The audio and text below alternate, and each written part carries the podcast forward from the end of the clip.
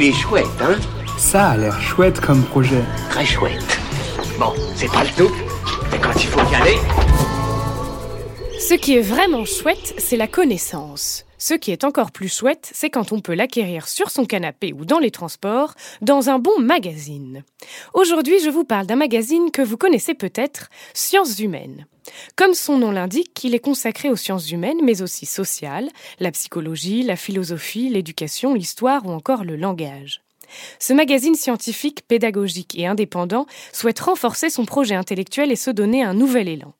Aujourd'hui, Sciences Humaines est indépendant financièrement car n'est pas lié à un grand groupe financier et aucun annonceur publicitaire n'a droit de regard sur le journal. Il fait appel à l'aide du grand public en lançant sa campagne sur Ulule.